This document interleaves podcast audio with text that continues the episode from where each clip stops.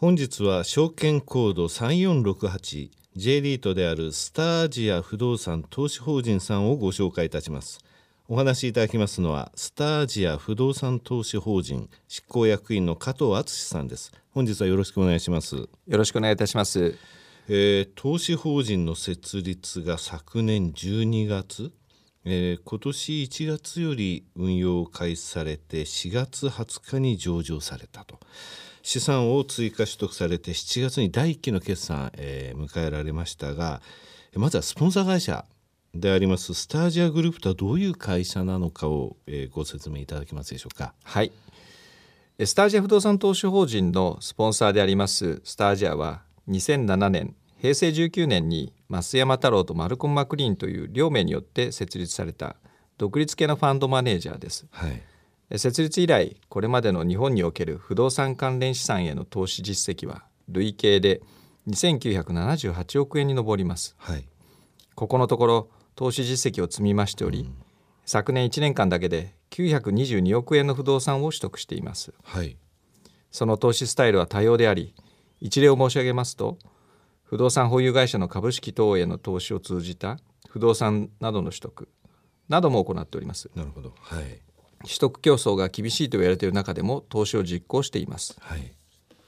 スタージアの投資家は運用資産が数兆円に達する米国の大学の基金財団などを含む主として米国の機関投資家です、はい、実は創業の2007年はリーマンショック前だったんです。リーマンショック後もこうした投資家に継続して支援をいただきここまで投資実績を積み重ねてきました。スタージアの投資家には繰り返し投資していただいている大手の機関投資家も多くいると聞いています。昨年末現在で1200億円超の運用資産残高となっていましたが本年1月にこの運用資産の中から437億円分の不動産を本島商人に対して売却し、はい、本島商人は運用を開始しております、うんこの段階で発行いたしました投資口9万7000口はすべてスポンサーグループが保有しております現在のスポンサー保有比率は28.1%となっていますこれはスポンサーと投資家の皆様の利益を一致させスポンサーの本島商事に対するサポートをより強固なものとすることを意図しています。はい、いわゆる政務ボートですね。そうですね。はい、その通りです。28.1%スポンサーさんも保有されていると。はい、そうです。ですので、えー、変な物件を売るということはできない、はい、ということですよね。はい、そうですね、はい、おっしゃる通りです。はいアメリカの大学の基金財団など、はい、リーマンショック前から日本の日本というかまあアジアですね。そうですね。の不動産に投資されて大変な時期に船出されたんですが、はい、きちんとここまで成長されたそうですね、ね、あの、うん、リーマンショック前でしたので日本の不動産マーケットはまあ絶好調だったという時だったんですけども、その時に参入してそこからまあずっとご支援をいただいているというところだと思います。はいうんリートのカテゴリーとしてはまあいろいろあるんですが、はい、総合型ですよね。はい、はい、そうです。えー、組入資の内訳ってどうなってますかね？はい。えーと、スタージアグループをスポンサーとするスタージア不動産投資法人はですねさまざまなアセットタイプの不動産に対して投資実績のあるスポンサーの力をですね最大限活用するために総合型つまりいろんなものを組み入れられるリートとしているということでございます。はい、総合型リートとしての投資の考え方として収益の安定性と成長性を兼ね備えたポートフォリオ、はい、まあ、物件群のですね、うん。はい、実現ということを据えております。これから申し上げます4つの方針を掲げて運用に取り組んでいるところです。はい、その一つ目はどういうことですかね、はい、その一つ目はですね東京圏を中心としているということです、うん、日本の経済活動の中心であり人口集積度が最も高い東京圏はどのアセットタイプにおいても不動産に対する需要が底堅いと考えています。はい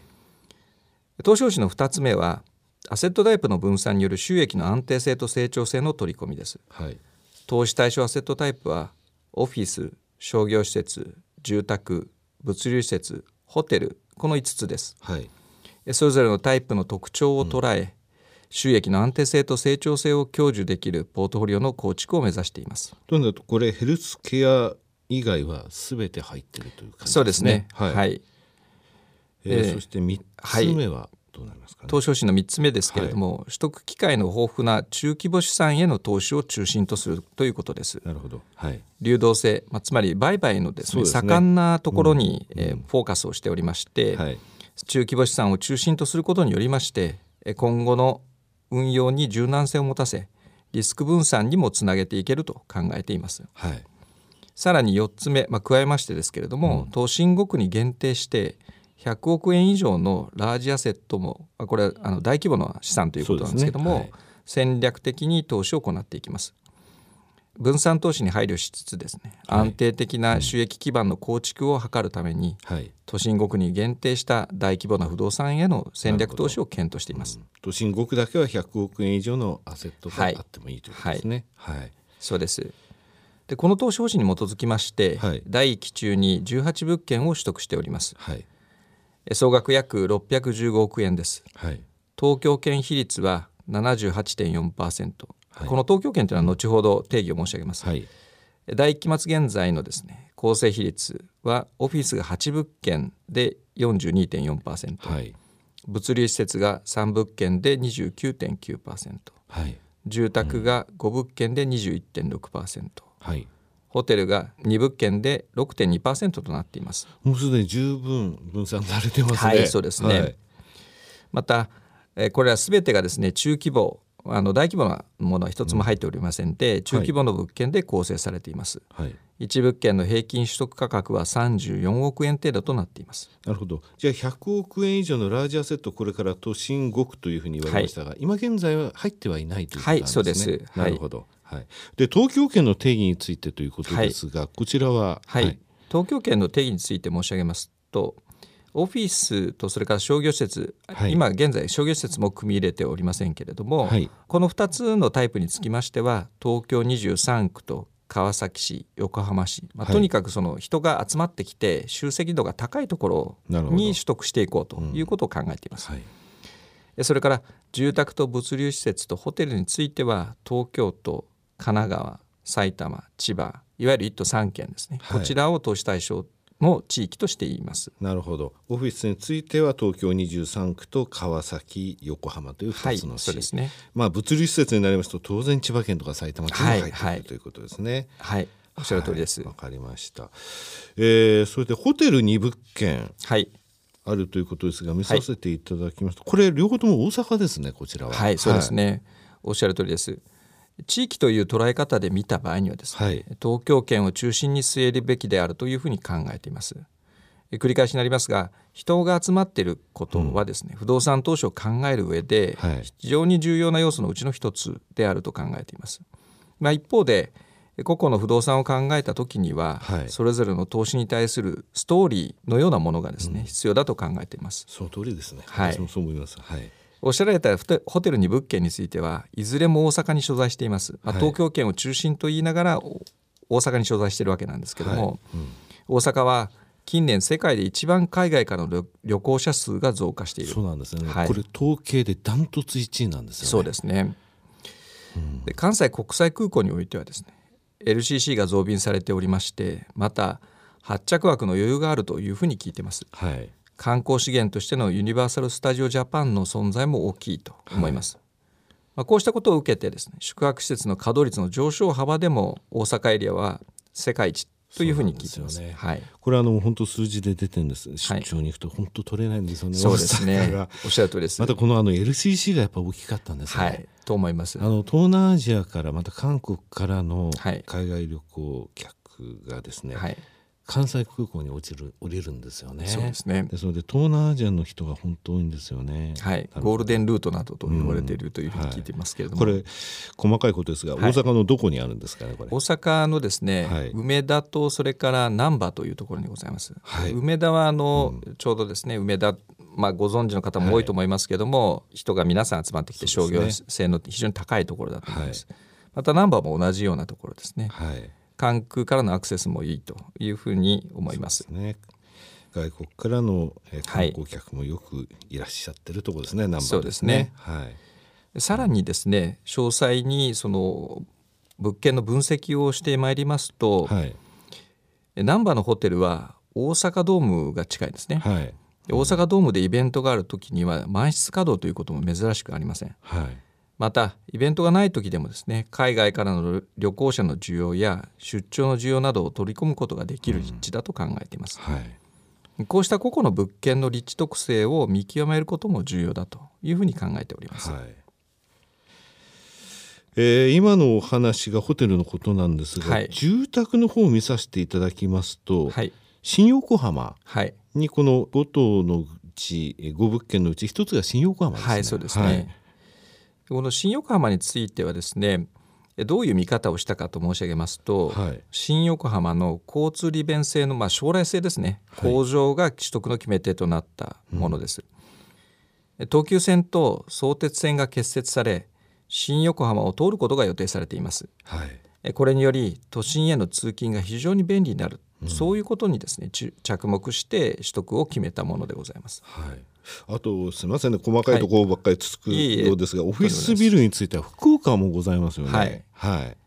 確かにあの福岡は東京圏では、まあ、当然のことはないんですけども、はい、福岡について申し上げますと地域として捉えた場合の福岡は九州の中心です、はい、九州においては人口集積が最も高い地域です。また最近では中心部で再開発プロジェクトも始まります。はいそうですね。はい博多港に寄港する客船数も過去最高を記録し、うんはい、経済活動のより一層の活性化が見込まれるエリアだと思います、はい、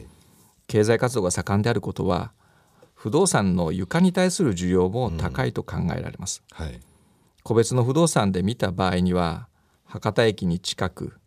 地域密着型の企業の拠点や全国展開している企業の福岡支店の需要を取り込むことができると考えています、実際にこちらのビルの稼働率は非常に高く維持されています、はい。うん、今ご説明したような大きな視点で見た地域特性に加えて、はい、個々の不動産の将来性をストーリー立ててみることを重要視して投資対象を選定しているところでございます。これ独立系で培った目利き力そういうふうに一言でまとめてしまってよろしいんですかね。そうですね、うん、資産運用会社は特にどこから物件を買うとかっていうことがないもんですから、ね、はい、いろんなところにこう根を張ってアンテナを高くして物件取得をさせていただいております。はい。えー、リートで言いますと内部成長外部成長という言葉がありますが、はい、こちらの部分についてお話しいただけますか？はい。内部成長と申しておりますのは収益を上げていくということに当たると思いますけれども、はい代金についてはですね取得時点において空室であった部分や解約があった床についてリースアップを実現しています。はい、期末、えー、本年7月末現在ですけれども、はい、稼働率は全体平均で95.9%となっています、はい。うん、特にですねオフィスの床について新規リースアップを実現しました、はい、また借り入れも起こしているんですけれども、はい、借り入れの金利費用の圧縮もしており、第1期の分配金は当初予想の829円を16.8%上回る968円となりました、はい、また内部成長については今後に向けてそれぞれのですね、はい、アセットタイプごとにまだまだ成長要因があります、はい、オフィスについてはそれぞれの物件について周辺相場賃料を専門家に調査していただき、その調査していただいた周辺相場賃料と、現在、あのお借りいただいている賃料ですね、とを比較したところですね、はい、現在お借りいただいている賃料の方が相場賃料よりも低いテナントさんが74.1%もあります。いわゆるギャップと言われますね。すね。はい、レントギャップと言われますが、は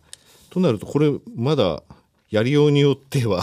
値上げできるぞっていうことなんですね。そうですね。はい。うん、もちろんそのテナントさんとの交渉事であり協議でありますし、はい、長く居続けていただくっていうことがあの、ね、本筋だと思っておりますので。うん、無理にこう賃料の増額交渉をするということはいたしません、あくまでも満足度の向上を図りながらということですね。はい、ございます。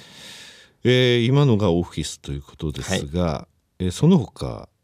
その他にはですね、これはその収益を直接的に高めるという意味ではないんですけども、はい、物件の魅力を高めて、テナントさんに満足していただくということをですね、目論みまして、はい、費用対効果の高い工事の実施を検討し、実行しようとしています。はい。まあ、例えば組入れ物件の中にアーバンパーク代官山というのがございまして、はい、ここについては、外壁のやり替え工事ですとか共用部である内廊下のリニューアルを予定しています。このリニューアルによってですねテナントさん今入ってらっしゃるテナントさんや、はい、テナントさん候補の方々にですね訴求力、まあ、あの訴えるかける力をですね、はい、高めて稼働率の維持向上を図ってまいりたいと思ってます。アーバンパークってこれブランド名ですね。はい、そうですね。はい、スタージア不動産投資法人が使っているね、住宅についてのですね、ね、ブランド名ですね、はいうん、物流施設はどうでしょう？はい、物流施設においてはですね、賃貸面積のうち92%が定期借家契約です。なるほど。はい。つまり、えー、賃料に変動がない契約ということですね。で、ねうん、第4期2018年の1月期までは、うん、賃貸借契約期間が終了するテナントはございません。はい。従いまして安定的な収益を獲得できる状態だと考えています。うん、はい。定期借家契約ですので一旦契約が終了し借り続けていただく場合には再契約となりますがこの段階で賃料についても協議を行うことができます、はい、最後にホテルですが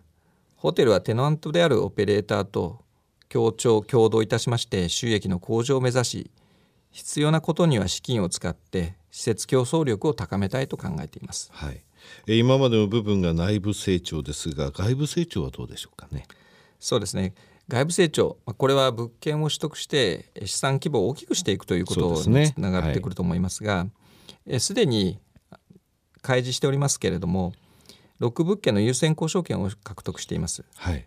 最低購入価格これは優先交渉権の契約の中に書いてある価格なんですけども、ねはい、総額で165億9100万円です、はい、